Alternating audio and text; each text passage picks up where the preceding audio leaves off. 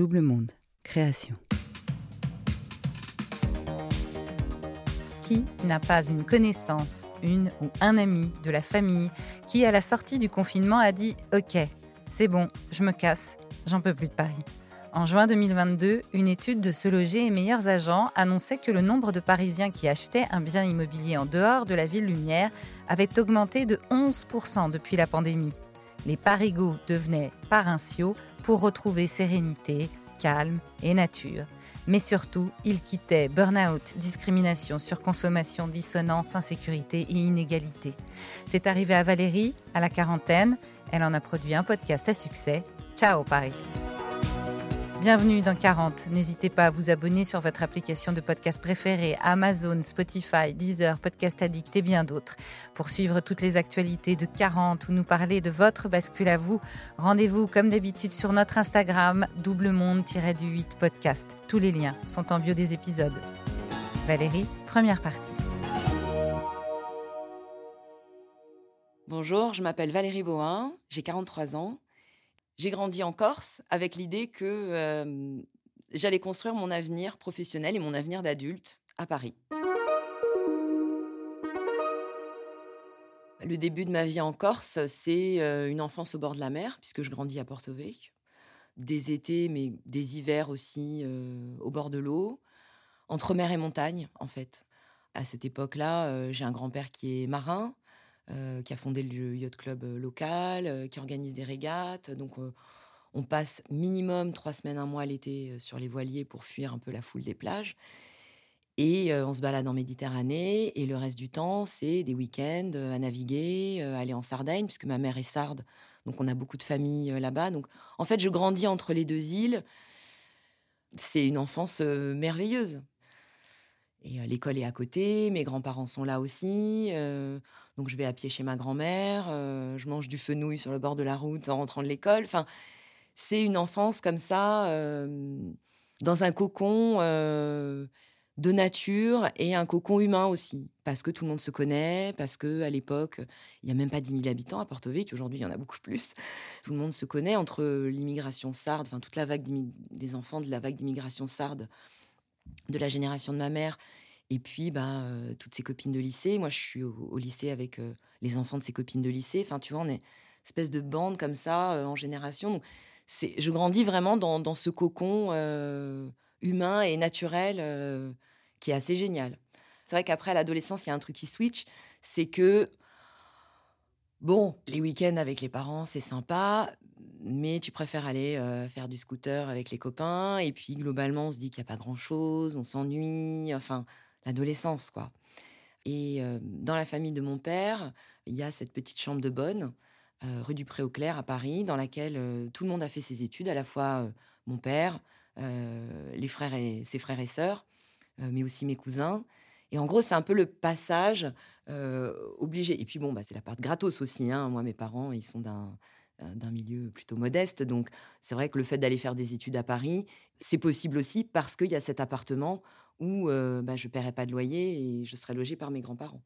Je grandis comme ça un peu avec le mythe du pré au clair. Tu vois, c'est un peu comme dans les films. On dit rendez-vous au pré au clair pour les duels. Moi, c'était rendez-vous au pré au clair pour un peu, quelque part, le début de ta vie. Et ça, c'est un truc que je me dis a posteriori, mais quand même, il y a, quand tu grandis en province, cette idée, en tout cas c'est ce qu'on m'a transmis, que tu es un peu dans l'antichambre de la vie quand tu n'es pas encore allé à Paris. On est encore assez isolé, il n'y a pas Internet, nous on n'a pas la 6. Quand je pars en colo ou en vacances sur le continent, on me dit Ah mais vous avez la radio Ah mais vous avez la télé?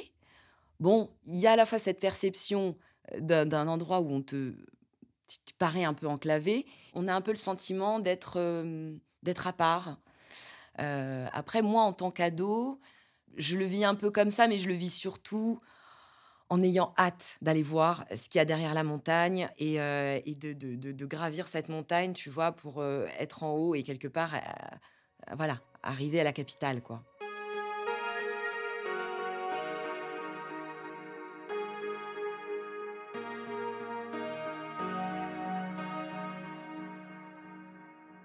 quand j'arrive à Paris, moi qui viens d'un univers quand même assez cocon, je me prends une énorme claque. C'est-à-dire que tout à coup, euh, la claque, ça vient de, du nombre, du fait que tu ne peux être seul nulle part. Et ça, c'est un vrai choc. Je, comprends que ce lieu n'appartient à personne. Et ça, c'est très étonnant pour moi. En Corse, je, me sens appartenir à la terre sur laquelle je vis.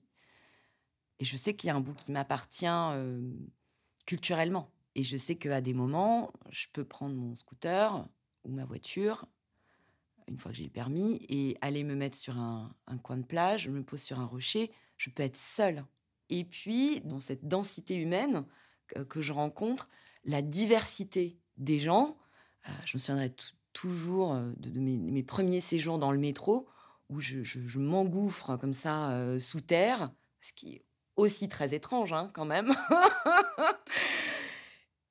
enfin, en tout cas, quand tu viens de Corse, de, s'engouffrer sous terre comme ça avec des, milliers de personnes et de voir tout à coup un mec en collant violet avec une plume verte sur la tête, un étudiant euh, comme moi, des gens d'origine très différentes. Et tout ce monde-là, toutes ces vies, toutes ces émotions, toutes ces personnes dont je ne soupçonnais pas l'existence, sont là avec moi et on est tous dans le même wagon, quoi. Mais sauf que personne ne se parle et personne ne se regarde et personne ne se mais, en fait, je comprends très vite, euh, au bout de quelques mois, qu'en fait, c'est parce qu'il n'y a pas assez d'espace vital pour. Euh, donc, je m'adapte, quoi. J'apprends euh, très vite parce qu'en fait, en réalité, j'apprends aussi parce que je me fais emmerder tout le temps. C'est-à-dire que, comme moi, je regarde les gens dans les yeux quand je marche dans la rue ou que je suis dans le métro, bon, bah forcément, le premier, un peu le premier timbré ou le premier mec qui a qui, a envie de, te draguer ou je sais pas quoi, bon, bah, il est pour moi. Et donc, ma vie, c'est, euh, tu vois, j'enchaîne comme ça les, rencontres improbables euh, où je donne de la thune dès qu'on m'en demande. Ou, euh, donc, ça, c'est l'apprentissage de la grande ville, mais c'est en même temps, c'est assez dingue, tu vois, parce que c'est aussi des années fac où, voilà, je, je, vais en cours, je rencontre euh, des, des, gens euh, pareils, très étonnants pour moi, euh, auxquels j'avais pas du tout l'habitude d'être confrontée. J'apprends énormément à travers la vie dans, la, dans cette ville, dans cette capitale. Je suis un peu confrontée au monde en fait. Et j'apprends aussi très vite que en fait, les études c'est pas pour moi que moi je, je, suis quelqu'un d'action et donc assez vite à l'époque je fais des, des babysitting et assez vite un des gars chez qui je faisais le babysitting euh, me dit bah, Viens faire un stage dans ma boîte de prod et tu verras. Hein, arrête de traîner sur les bancs de la fac, là, où tu te fais chier. Euh, viens voir. Et tu verras si ça te plaît. Si ça te plaît, tu en feras quelque chose ou pas. Mais au moins, tu auras essayé quelque chose. Ok. Et en fait, j'y vais, je rencontre le métier de journaliste et je me dis ah, Moi, c'est ça que je veux faire. Moi, je veux être journaliste.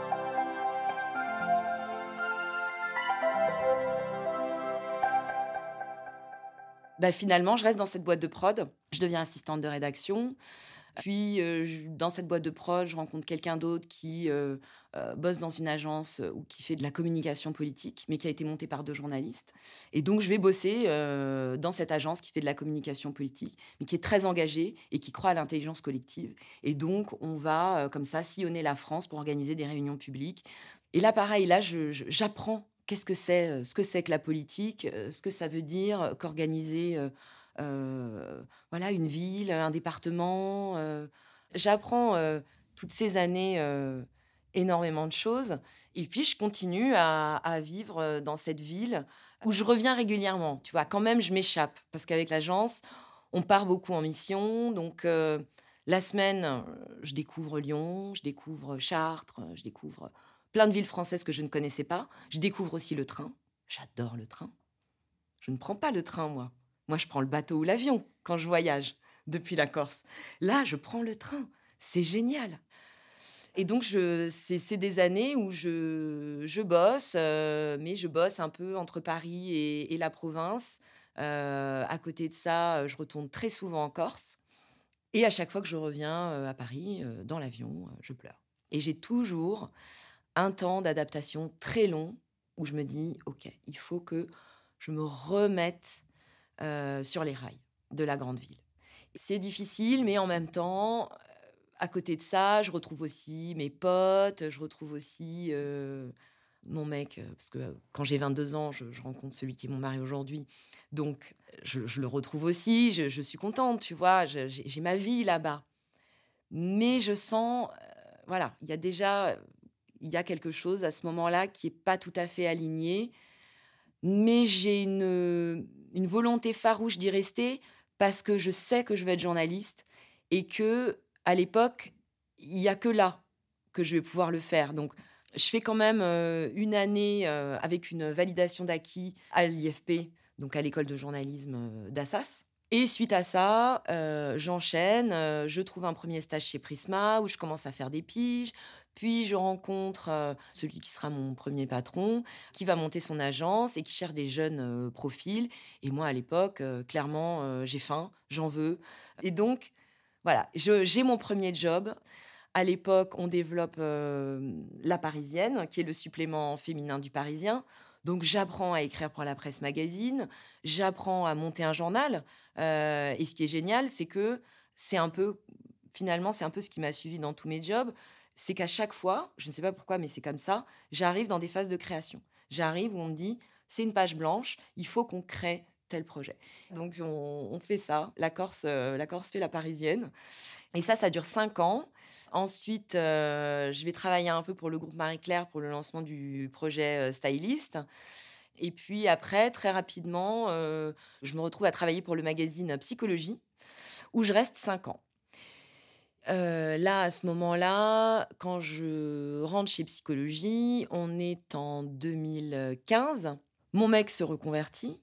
Il a 40 ans, il était contrôleur de gestion. Il devient journaliste. Donc c'est un gros chamboulement pour notre famille. moi, j'ai mon poste et je me dis, OK, il faut vraiment que je garde mon poste. Je suis bien en même temps hein, chez Psychologie. Hein. c'est un magazine que j'adore. mais je me dis quand même, il faut garder un, faut un CDI dans la famille, tu vois. Et à l'époque, chez Psychologie, il y a une, la rédactrice en chef déléguée qui, elle, vient une semaine par mois à Paris et le reste du temps, elle habite à Ajaccio. Et ça, mais moi, c'est ça que je veux. Moi, je veux vivre euh, dans un endroit euh, qui va me faire du bien, tout en gardant mon job à Paris. Mais là, on est en 2015-2016, impossible. Essaye de négocier du télétravail, j'ai essayé. Très difficile. Mais puis mes enfants sont à l'école ici, enfin, tu vois, je ne peux pas déraciner tout le monde, c'est pas possible. Quelques mois après, les bureaux de psychologie à l'époque sont à Stalingrad dans le 17e, dans le 19e arrondissement. Et un matin, au pied du bureau, il y a un village de migrants. Enfin, il y a des milliers de migrants qui se sont installés là parce qu'ils n'ont pas d'autre choix. Mais tous les matins, je traverse des gens qui dorment, de familles, d'enfants. Euh, d'en parler, ça me euh, ça me fait monter quelque chose parce que c'est très dur. Ces vies détruites, qui sont là et qui, ont besoin qu'on fasse quelque chose pour elles. Donc, à ce moment-là, on, fait ce qu'on peut avec le, journal. On, aide euh, des assos. Il y a des assos qui sont en bas et qui travaillent avec eux. On va les voir. On leur donne des produits de beauté. On leur donne des vêtements. On, leur demande de quoi ils ont besoin. On fait de la collecte autour de nous. On fait des choses, si tu veux. Euh. Mais ça devient pour moi de plus en plus difficile à supporter. Parce que à l'époque, je m'occupe de, euh, notamment de la rubrique cosmétique il y a une dichotomie, enfin, il y a quelque chose, euh, il y a, une dissonance folle entre euh, mes aspirations, mon quotidien, et, euh, et puis quand j'arrive dans mon bureau, qui est envahi de plastique, quoi. Et en fait, à un moment, il y a un plan social. Le plan social, c'est très cruel, hein, tu sais, c'est plusieurs mois. on te dit pas qui on va virer, on te dit on va virer des gens, mais peut-être mais tu sais pas combien. Puis à un moment, on te dit combien, mais on ne dit pas qui. Et tout ça, ça s'étale sur des mois. Donc c'est très éprouvant. Je ne suis pas visée directement, mais je suis euh, très impliquée auprès du. pour défendre tous ceux qui potentiellement euh, peuvent se faire euh, renvoyer, tu vois, avec ce plan social. Et un jour, il y a un clash. moi, à ce moment-là, mon, père est malade.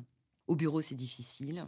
Et ce clash-là, ça va être la goutte d'eau. Bah, en fait, je me mets à pleurer. j'ai beaucoup de mal à m'arrêter. et à un moment, euh, bah, je, voilà, je, finis par aller voir euh, le médecin et, qui m'arrête. Et donc là, je comprends que bah, je ne sais pas si je vais pouvoir y retourner. Et donc, bah, je, profite hein, de cette parenthèse. Euh, alors, au début, c'est assez difficile à accepter. le fait de, de plus pouvoir travailler, de plus être capable de Moi, je, je, me suis jamais arrêtée. J'ai jamais pris de congé maladie. euh, si, je me suis arrêtée pour mes enfants, quoi. Même malade, j'allais bosser, euh, les bouclages jusqu'à 3 heures du mat, euh, ou euh, quand t'es journaliste, t'aimes ton métier, tu comptes pas tes heures. euh, voilà, t'es malade, mais bon, tu peux bosser de chez toi, tu t'en fous, tu peux écrire, tu vois. euh. Mon métier, euh, pour moi, c'est, c'est, j'adore, j'adore ce métier. Ça m'épanouit beaucoup, euh, mais là, je peux plus. Et en fait, euh, quand je passe le stade où j'arrive à accepter ça, je fais autre chose. Et à ce moment-là, je me dis que, bah, en fait, que je peux plus en fait être journaliste. À ce moment-là, cette pause, j'apprends la couture, euh, je, je me répare, tu vois. Je chine des objets cassés, je les répare, euh, un peu comme moi. Mais c'est aussi un moment de pause où je comprends qu'il faut que je parte de la ville, en fait. Qu'il faut que je parte de Paris. J'adore ma maison. J'ai quand même de la chance à ce moment-là. Euh, Dix ans auparavant, on a quitté Paris intramuros où on vivait et on a acheté une maison à Saint-Ouen. On est dans une petite impasse. Euh, les enfants, ils jouent dehors à la craie. Enfin, tu vois, on a de la chance, on est bien. J'adore ma maison, c'est mon cocon. Mais dès que je sors, ça devient de plus en plus difficile aussi. Donc, je me dis, en fait, il faut partir. Mais à ce moment-là, c'est compliqué parce que certains objets sont réparés, mais moi, pas complètement encore. Donc, j'ai envie de partir, mais le problème, c'est que je ne sais pas où aller. À suivre.